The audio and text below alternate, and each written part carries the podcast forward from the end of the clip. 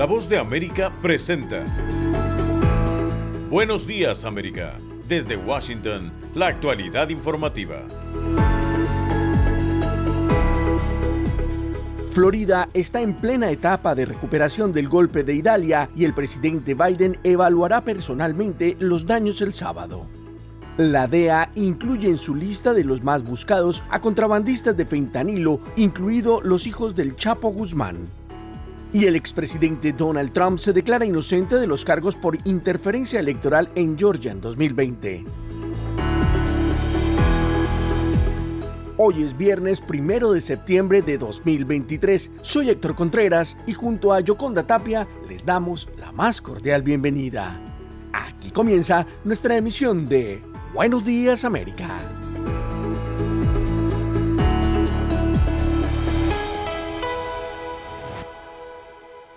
El huracán Idalia dejó pequeñas poblaciones en ruinas en la costa del Golfo de Florida. Sin embargo, autoridades locales y comunidades avanzan en el restablecimiento de sus actividades, priorizando el tema de la electricidad.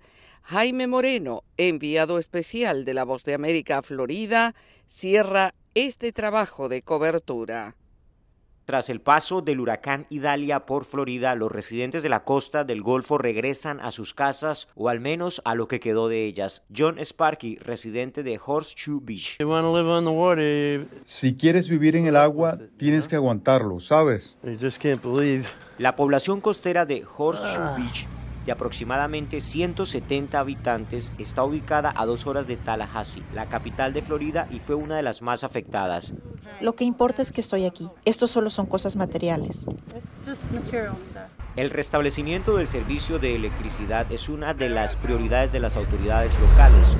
Un escuadrón de 600 técnicos fue desplegado por todo el estado para inspeccionar el cableado de alta tensión. Wade Gallio, contratista. Es peligroso porque nunca sabes si una línea eléctrica todavía tiene electricidad o no. No salga ni toque ninguna línea, ni intente arreglarlo usted mismo. Vamos a hacerlo por ti. El 70% de los 300.000 hogares que inicialmente quedaron sin electricidad recuperaron el servicio, pero aún quedan 90.000 viviendas sin energía eléctrica, según el reporte más reciente de la plataforma Power Outage. Aunque Tampa se vio afectada con algunas inundaciones, el nivel del agua ya bajó y las familias retornaron rápidamente a sus casas. Terry Kearney. Estaba preocupado, pero sabes que Dios tiene cosas extrañas, así que lo dejé en sus manos. En Tampa los colegios ya reabrieron sus puertas y el aeropuerto también está operando normalmente. Las autoridades se enfocan no solo en el restablecimiento del servicio de electricidad, sino en la recolección de los escombros para facilitar la reconstrucción de las viviendas y comunidades que hayan sido más afectadas como consecuencia del huracán. Jaime Moreno, Voz de América, Tampa, Florida. En otra noticia, la crisis de fentanilo que sufre Estados Unidos obliga a las autoridades del país a priorizar la búsqueda de criminales relacionados con el contrabando y comercio de esta mortal droga. Judith Martín Rodríguez en el informe. El consumo de fentanilo en Estados Unidos provoca muertes a diario, deja familias destrozadas, genera miseria en las principales ciudades del país y mueve cantidades ingentes de dinero ilegal. La crisis de fentanilo ha alcanzado una magnitud insostenible, llegando a modificar la lista de los criminales más buscados por la Administración para el Control de Drogas, la DEA por sus siglas en inglés. La Agencia de Antinarcóticos de Estados Unidos ha dejado en un segundo plano a fugitivos veteranos y ahora busca a varios ciudadanos mexicanos que supuestamente ayudan al cártel de Sinaloa a introducir este opioide en Estados Unidos, así como a ciudadanos de origen chino que importan la sustancia desde el continente asiático. La lista la encabeza, entre otros, el mexicano Luis Javier Benítez Espinosa, conocido como el 14, quien utilizaría el puerto de San Diego para introducir la mercancía y desde Washington ofrecen hasta un millón de dólares a cualquiera que ofrezca información clave que lleve a la detención de Espinosa, miembro de los Chapitos, la banda delictiva de los hijos de Joaquín El Chapo Guzmán. Durante su último discurso del Estado de la Unión en febrero de este año, el presidente Joe Biden ya anticipó su voluntad de combatir esta crisis. El fentanilo está matando a más de 70.000 estadounidenses al año, así que lancemos un gran esfuerzo para detener la producción, venta y tráfico de fentanilo con más máquinas de detección de drogas, inspección de carga, pastillas y polvos en la frontera, trabajar con mensajeros como FedEx para inspeccionar más paquetes en busca de drogas, sanciones fuertes para combatir el tráfico de fentanilo. Judith Martín Rodríguez, Voz de América. Somos la voz de América desde Washington, D.C. La patrulla fronteriza del área de Arizona, donde se encuentra un largo y peligroso desierto, advierte que la ruta es mortal para algunos migrantes que sucumben al intenso calor y la falta de agua. Pese a ello, los migrantes siguen caminando penosamente este verano bajo el sol abrasador y a través de las puertas abiertas contra tormentas en el muro fronterizo hacia suelo estadounidense, siguiendo un corredor remoto en el extenso monumento nacional Organ Pipe Cactus, que se encuentra entre las áreas más desoladas y peligrosas del país. En esa zona las temperaturas alcanzaron cerca de 48 grados centígrados y es en ese punto en el que contrabandistas de personas comenzaron abruptamente a dejar a migrantes de África y Asia para solicitar asilo. Justin de la Torre, subjefe de la patrulla fronteriza del sector Tucson, advierte que ha sido una verdadera emergencia, una situación realmente difícil. La patrulla está pidiendo ayuda a otras agencias, incluyendo al Servicio de Inmigración y Control de Aduanas y la Administración de Seguridad en el Transporte, para sacar a los migrantes del desierto y llevarlos a los centros de procesamiento lo más rápido posible. Ahora, en el sector de Tucson estamos experimentando un volumen alto de ingresos irregulares, pero aquí, Estación Ajo es la más afectada. Esta área remota representa un verdadero desafío desde la situación logística hasta la humanitaria y por el área de Tucson estamos rescatando a miles de personas. El área de responsabilidad de la estación Ajo es actualmente la más ocupada dentro del sector Tucson, dijo de la Torre. Incluye las zonas fronterizas de Organ Pipe y el refugio de vida silvestre Cabeza Prieta, zonas aisladas con camino en mal estado y escasez de agua y sombra. Yoconda Tapia, Voz de América, Washington. Están escuchando Buenos Días América Hacemos una pausa y ya volvemos. La Voz de América te invita a ser parte de nuestra familia a través de las redes sociales. Encuentra en tu muro las últimas noticias de tu país en su conexión con Estados Unidos, la región y el mundo. Historias que empoderan las voces latinoamericanas de política, economía, salud, actualidad, balanceadas y precisas. Únete a un equipo de origen hispanoamericano que trabaja para conectarte con los tuyos. Síguenos en Facebook y conviértete en protagonista de una historia que tú mismo ayudarás a construir. Desde la voz de América, la actualidad de la crisis en Ucrania. La guerra había comenzado. Sin duda todo esto nos afecta mucho, pero confío en la justicia de la causa ucraniana. Mientras la ofensiva militar rusa avanza sobre Ucrania. Una cobertura completa y análisis a diario. Habitantes quieren escapar cuanto antes. Salvador no escapará a los efectos. El ejército ucraniano dice que la cantidad de ataques de artillería en la... Haciéndose audible la invasión en Ucrania. Guatemala condenó enérgicamente la tensión que crece entre Ucrania y Rusia. Sintonícenos y síganos en las redes sociales como Voz de América.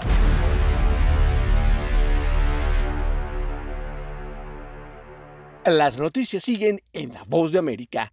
Como lo demuestra mi firma a continuación por la presente, renuncio a la acusación formal y me declaro inocente de la acusación en este caso. Fueron las palabras con las que el expresidente Donald Trump se declaró no culpable en el caso por el supuesto intento de revertir los resultados de las elecciones presidenciales en Georgia en 2020. La declaración escrita y firmada por el político de 77 años evita que el exmandatario deba presentarse en una audiencia ante el juez del Tribunal Superior del Condado de Fulton, Scott McAfee, el 6 de septiembre cuando se haga la lectura de los cargos a los acusados.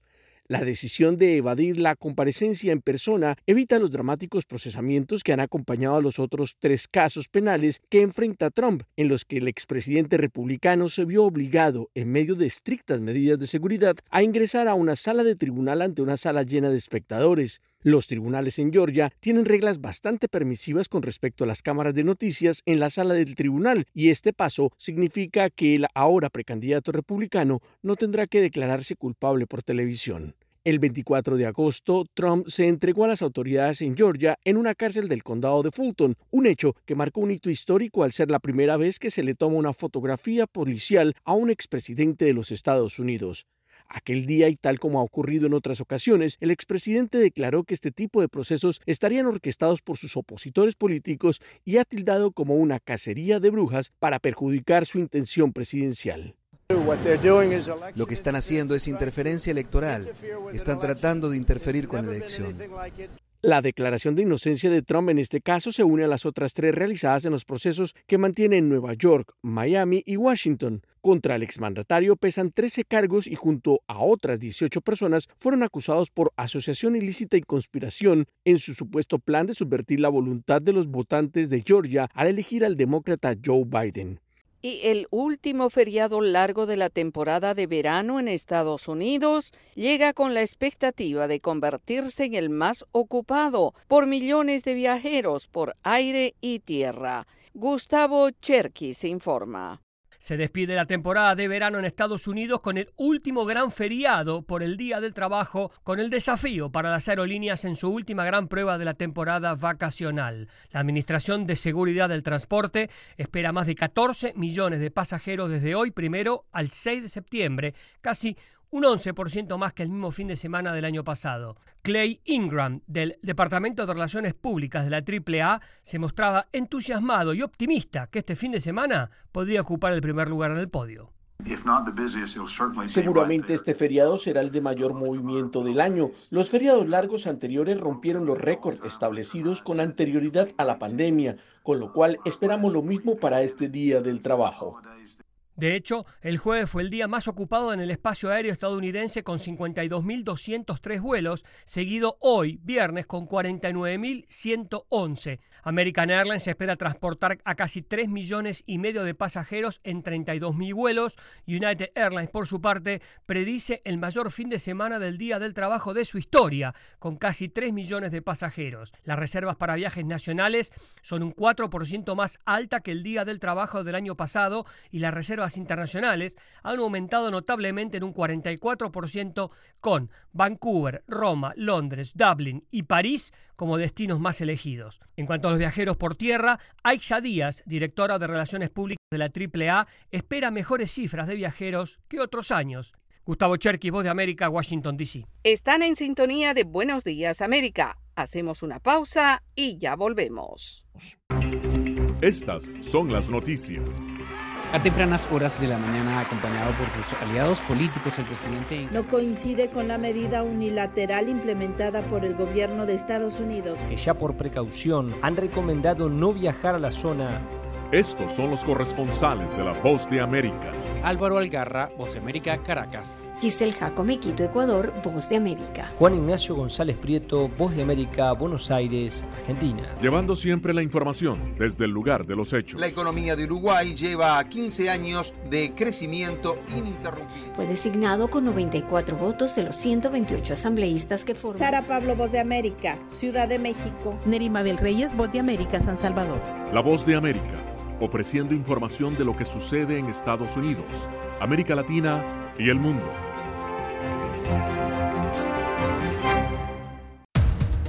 Los acontecimientos de Estados Unidos, América Latina y el mundo en 30 minutos.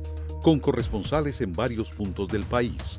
El Mundo al Día se emite desde nuestros estudios en Washington a través de nuestras afiliadas en la región latinoamericana con la información balanceada de lo que sucede en Estados Unidos y el mundo.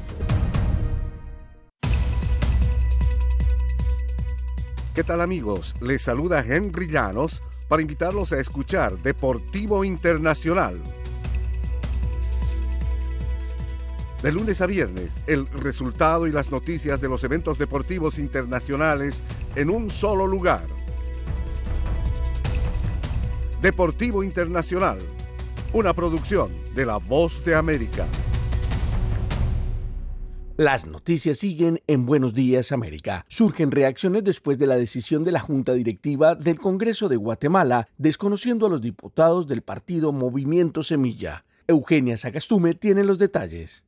La bancada del partido Movimiento Semilla fue desconocida por la Junta Directiva del Congreso de Guatemala y los diputados fueron declarados independientes, luego de la notificación de que la agrupación política fue suspendida por el registro de ciudadanos, una resolución que está siendo apelada y que ya provoca reacciones de los congresistas afectados, quienes denunciaron que son víctimas de un complot, según el diputado Samuel Pérez.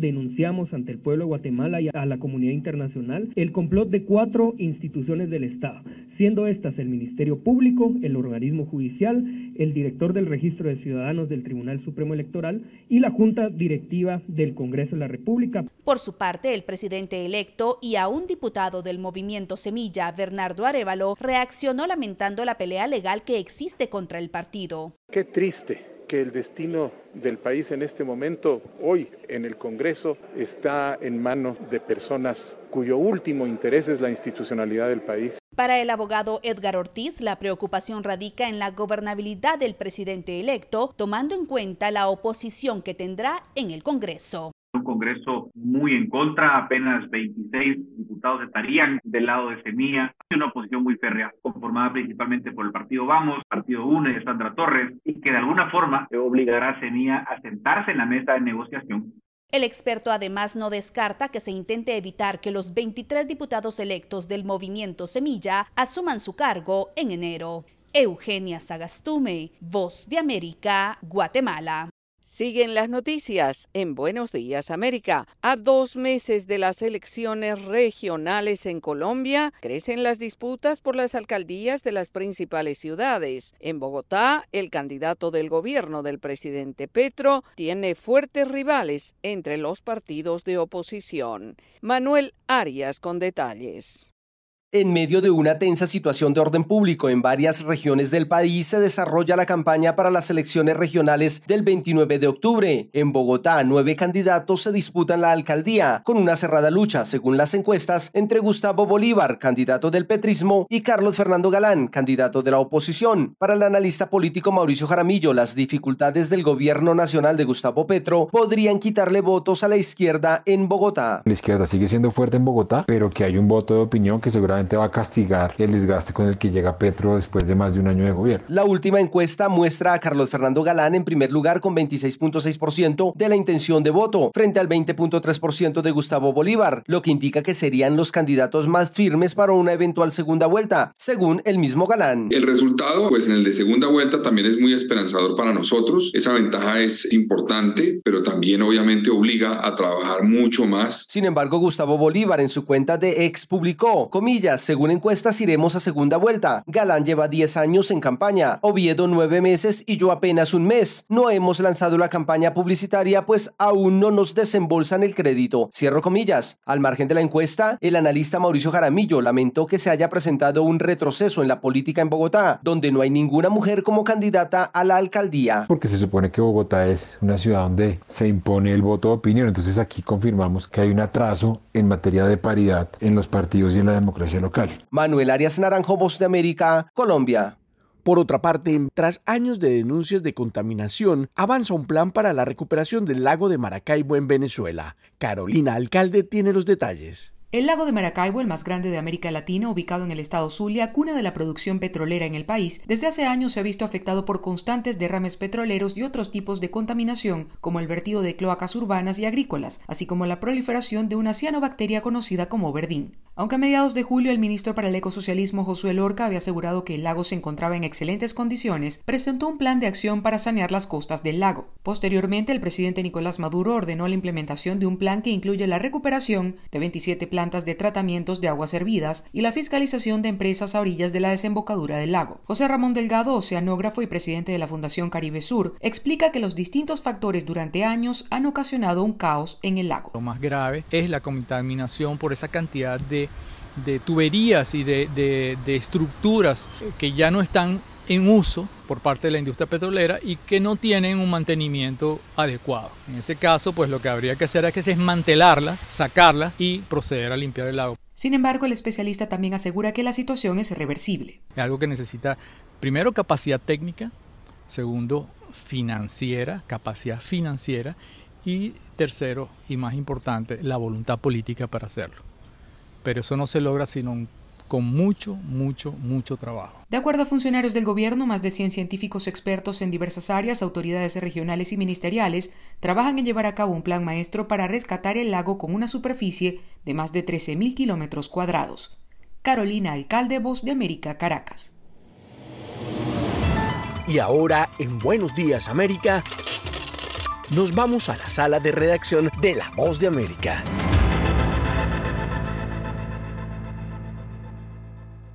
Y el gobierno de Chile aprobó un plan para buscar a las víctimas de desaparición forzada durante el régimen de Augusto Pinochet, medio siglo después de la dictadura que gobernó esa nación. Esta es una actualización de nuestra sala de redacción. A pocos días de que se cumplan 50 años del golpe de Estado militar que vivió Chile en 1973, encabezado por Augusto Pinochet y que dejó una estela de dolor y muerte en el país sudamericano, el gobierno encabezado por el presidente Gabriel Boric dio un paso a la inédita política de búsqueda de las víctimas de desaparición forzada bajo un gran plan nacional. Con esta política pública que es permanente, nos hacemos cargo como Estado, no solo como gobierno, como Estado, de hacer todo lo que esté a nuestro alcance para esclarecer las circunstancias de desaparición y o muerte y el destino final de las y los compatriotas víctimas de desaparición forzada. El anuncio llegó como un bálsamo para muchas familias que cargaban con la responsabilidad absoluta de la búsqueda de desaparecidos, un proceso que ha sido lento y donde solo se han logrado encontrar los restos de 307 personas, mientras aún se desconoce el paradero de otras 1.162 víctimas, en su mayoría obreros y campesinos que no superaban los 30 años de edad. Gaby Rivera, presidente presidenta de la agrupación de familiares desaparecidos expresó. El Estado el que hizo desaparecer a nuestros familiares. El Estado tiene que hacerse cargo hoy día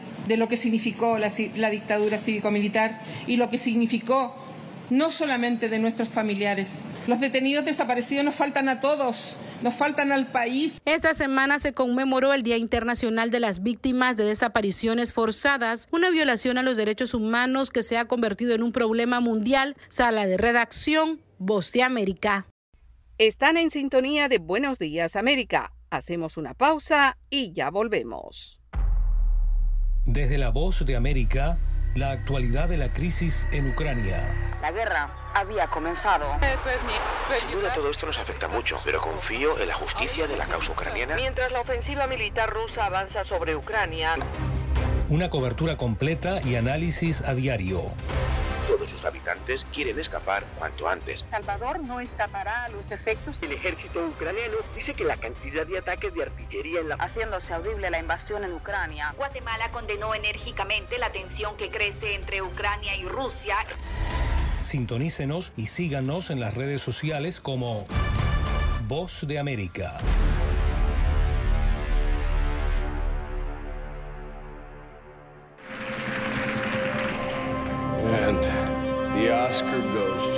Acompáñenos de lunes a viernes con las noticias del mundo del entretenimiento.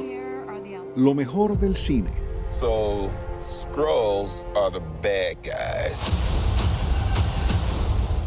Los estrenos de Hollywood. I've never seen anything like this. Who am I?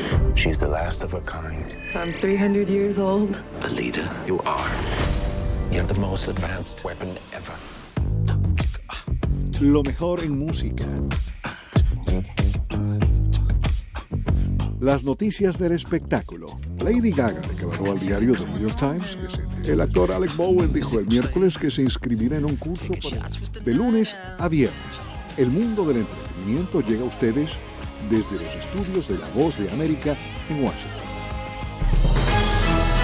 Momento deportivo en La Voz de América. Les informa Henry Llanos. En el béisbol de grandes ligas, los Medias Blancas de Chicago ascendieron el jueves a Chris Getz al puesto de gerente general, con lo que el ex pelotero se mantendrá en la organización casi dos décadas después de que este club ganó por última vez una serie de playoffs. Getz reemplaza a Rick Hunt, destituido por el presidente de la Junta, Gerald Rainsford, quien echó también al jefe de operaciones deportivas Ken Williams el 22 de agosto. Williams estaba en su décima temporada como vicepresidente ejecutivo luego de desempeñarse como gerente general durante 12 años. Han había estado con Chicago desde 2002. Los Medias Blancas suman un total de tres victorias en tres apariciones dentro de los playoffs desde que ganaron la Serie Mundial en el año 2005. Comenzaron ese año con aspiraciones de postemporada, pero ocupan el cuarto sitio de la División Central con un récord de 53-81 tras la victoria del miércoles por 10-5 en Baltimore. En el tenis internacional, a Carlos Alcaraz lo identifican claramente como el campeón defensor del abierto de Estados Unidos. El español de 20 años empezó a mostrar que está en serio en este abierto de Estados Unidos al superar el jueves 6-3, 6-1, 7-6 al sudafricano Lloyd Harris para avanzar a la segunda ronda. Jugó un partido completo desde la primera hasta la última pelota, dijo Alcaraz tras un solvente trámite de 2 horas y 27 minutos. Rebosante en confianza, desplazándose como gacela a la red y confiado en el martilleo de su saque, Alcaraz se notó eh, una victoria número 55, la mayor cantidad en la Asociación de Tenis Profesional, dos más que Daniel Medvedev. Lo importante es su asignatura en Flash Middle como campeón. Henry Llanos, Voz de América, Washington.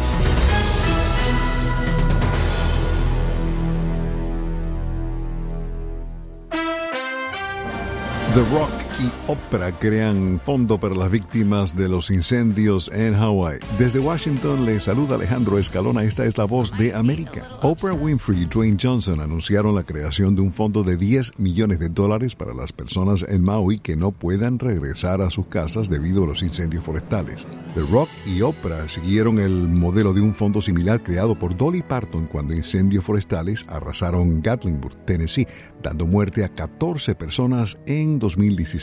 Oprah Winfrey pasa gran parte del año en Maui. Ejecutivos de Amazon Studios, Disney, Netflix, Universal y Warner Bros. Discovery se reunieron esta semana para tratar de encontrar puntos en común, muchas diferencias entre ellos, por cierto, sobre cómo abordar el problema y tratar de poner fin a las huelgas de guionistas y de actores. Barry Diller, exdirector ejecutivo de Paramount Pictures y fundador de Fox Broadcasting Company, dijo esta semana que los problemas tendrán efectos devastadores si no se resuelven pronto y que podría producirse un colapso absoluto de toda la industria cinematográfica. Al cierre de esta emisión no se conoce si la reunión tuvo algún tipo de resultado. El servicio de streaming Netflix estrenó esta semana la serie Heart of Invictus, en la que el príncipe Harry dice que no tuvo el apoyo que necesitaba cuando regresó a Londres después de combatir en Afganistán. El programa presenta a un grupo de soldados heridos mientras se preparaban para los Juegos Invictos del año pasado en los Países Bajos. Harry y su esposa, la actriz Meghan Markle, firmaron un contrato con Netflix después de que se mudaron al sur de California. Barry Manilow está celebrando 14 años de residencia en Las Vegas, invitando a los interesados a pasar un fin de semana por todo lo alto en el complejo hotelero Westgate. El paquete incluye tres noches en Suite VIP, paseos en limo, cenas y la oportunidad de conocer personalmente al artista. Los fondos recaudados serán para financiar la educación musical y obras de caridad en todo Estados Unidos. Esta semana estuvo de cumpleaños el actor Luis Guzmán, a quien vimos esta semana en You're So Not Invited to My Bat Mitzvah junto a Idina Menzel y la familia de Adam Sandler. Luis Guzmán también hace del papá de Wednesday Adams en la serie de Netflix Gómez, el célebre personaje que muchos conocieron como Homero en la serie televisiva de los años 60 Los Locos Adams. Este segmento llega a ustedes por Voz de América, Radio Entretenimiento. Se despide de ustedes Alejandro Escalona. Que tengan un muy feliz fin de semana. Bottoms are made. They're bouncy, bouncy, bouncy, fun, fun, fun, fun, fun. But the most wonderful thing about tigers is I'm the only... Y así llegamos al final de Buenos Días América. Soy Yoconda Tapia y les agradezco el privilegio de la sintonía. Soy Héctor Contreras y les invito a conectarse con nuestra página web vozdeamerica.com o seguirnos en Twitter en arroba Voz de América. Hasta nuestra próxima emisión.